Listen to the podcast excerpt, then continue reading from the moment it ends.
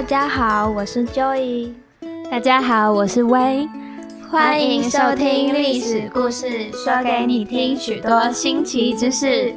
好快哦，我们已经来到我们的最后一集，相信这压轴的第九集内容肯定会让大家惊呼不已。我已经开始迫不及待了。喂，你快揭晓，我们今天要聊聊哪里啊？我们今天要聊的乡镇，你肯定不陌生哦。怎么说？因为郑林老师先前有带我们去逛过啊。我们今天的主题是铜锣，没错，就是铜锣。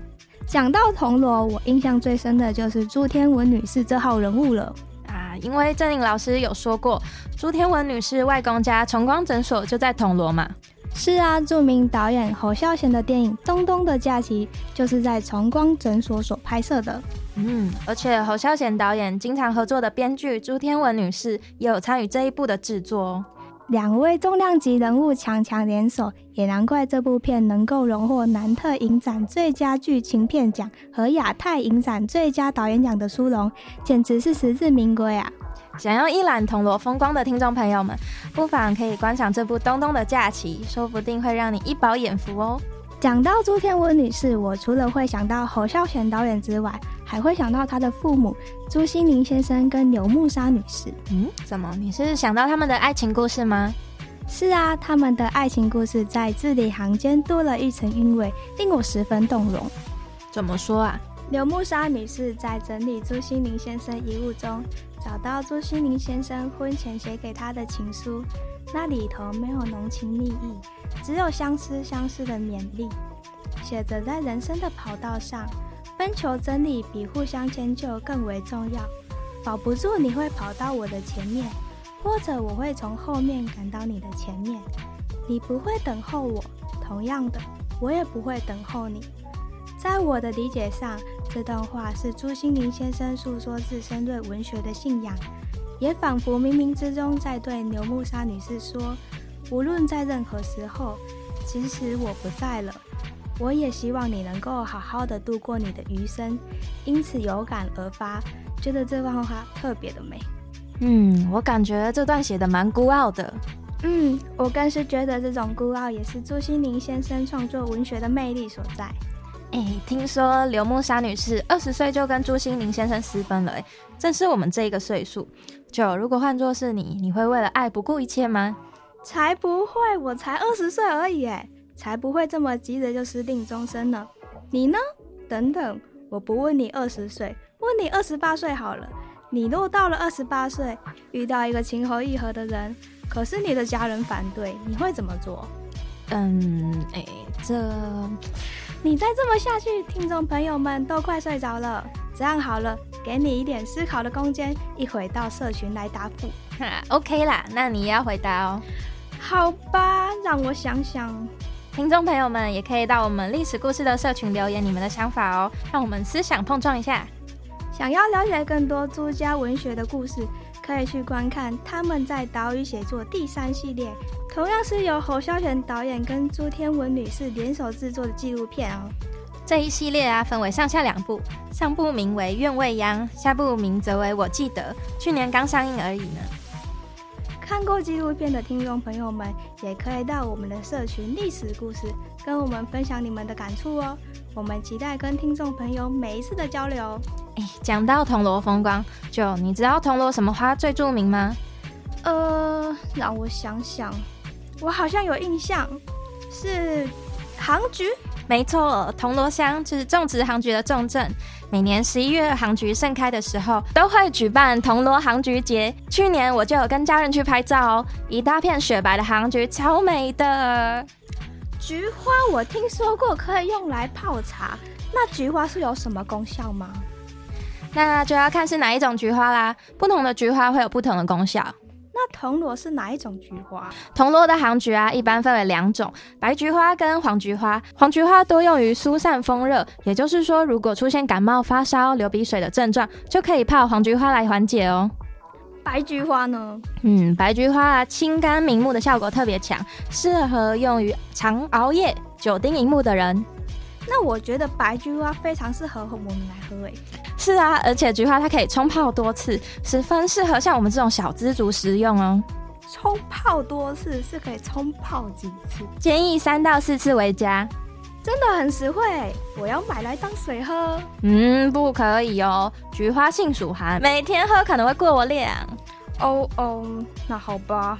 哎呀，别失落啦，等十一月我带你去看杭菊花海，相信你看了这梦幻雪白、黄金灿烂的菊花，就会心旷神怡哦。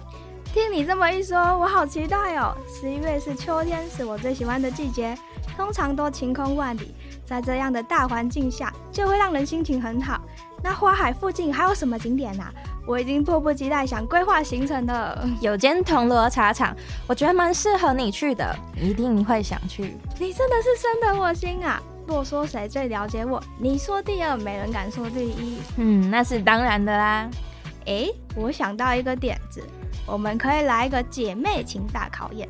嗯，可以哦。我们的友谊是多么的情比金坚，不会最后拆我们自己的台吧？这是什么鬼点子啊！我竟然还说得出口！听众朋友们，希望你还能看到我们去逛铜锣。别紧张啦，这姐妹情大考验就在社区举行吧。让我们先把铜锣赶快聊完。好的。话说这茶厂产的是什么茶？嗯，它主要栽种以最适制东方美人茶的清新大卯树。哦，是东方美人茶。我记得我们在三一那一集有说过，东方美人茶、擂茶跟酸甘茶并称客家三大茶。嗯，那你知道东方美人茶一开始的名字叫什么吗？呃，好像叫碰烘茶，是吗？不是吧？东方美人茶这么好听的名字，怎么会跟碰烘茶有上关联？它的确本来的名字就叫做碰烘茶哦。是哦，怎么会想取这个名字啊？相传啊，早期有一个茶农，因为茶园受到虫害，不甘心自己的栽种茶树付诸东流，于是将茶叶拿到市场贩售。没想到竟然因为风味特殊，受到大受欢迎，洋行全部都收购了。但回乡后，茶农向乡民提起这件事，乡民竟然都不相信，都说他在碰烘了，因此就被命名为碰烘茶。那后来又是怎么会取名为东方美人茶？后来啊，有一个英国商人将碰烘茶呈现英国维多利亚女皇喝，女皇惊叹不已，又赞扬她的外貌鲜艳可爱，宛如绝色佳人，而且啊又产于东方的福尔摩沙，就将它命名为东方美人。从此之后，东方美人的纯美就扬名国际啦。哦，那英国商人也挺有眼光的嘛。根据我对茶叶的了解啊，我得知任何品种的茶树都可以做成东方美人茶。但用清新大毛做起来的东方美人茶最是好喝了，所以说我去茶厂一定要喝饱它。嘿，这么看来你对茶挺有研究的嘛？那你知道酸甘茶是怎么来的吗？你们家过年的时候啊，会不会买柑橘来拜拜？嗯，会啊，而且那柑橘都会特别的大颗。那种柑橘啊，就称为虎头柑，它的皮厚，水分又多，再加上红沉沉的外表。看起来就充满过节的喜气，尤其还可以在供桌上持续放上一整个月都不会坏哦。因此祭祀的时候才会用这种柑橘。莫非这山甘茶的柑橘就是用这种虎头柑吗？没错，其实这虎头柑吃起来酸的要命，简直是重看不重用，所以大多人啊春节结束后就会丢掉了。而客家人节俭不想浪费，就将虎头柑与茶制作结合，对吧？对，据说对咳嗽化痰都十分有功效，也是台湾唯一的紧压茶。嗯，什么叫做紧压茶？紧压茶就是将茶压缩干燥，压成块状，为了就是要防止中途变质。哇，今天补充了许多茶的由来和故事诶。既然提到祭祀用的虎头柑，那我们接着来讲讲铜锣这里著名的大庙吧。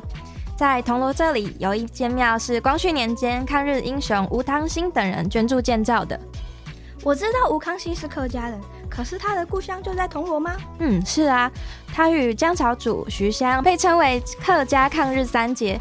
如果听众朋友们想知道吴汤兴的故事，可以去看《一八九五》这部电影，是由台湾著名的演员温升豪、杨锦华主演的哦。同样的，听众朋友们，若观看完电影，可以到我们的历史故事社群上来跟我们分享，让我们可以一同缅怀这段英雄事迹。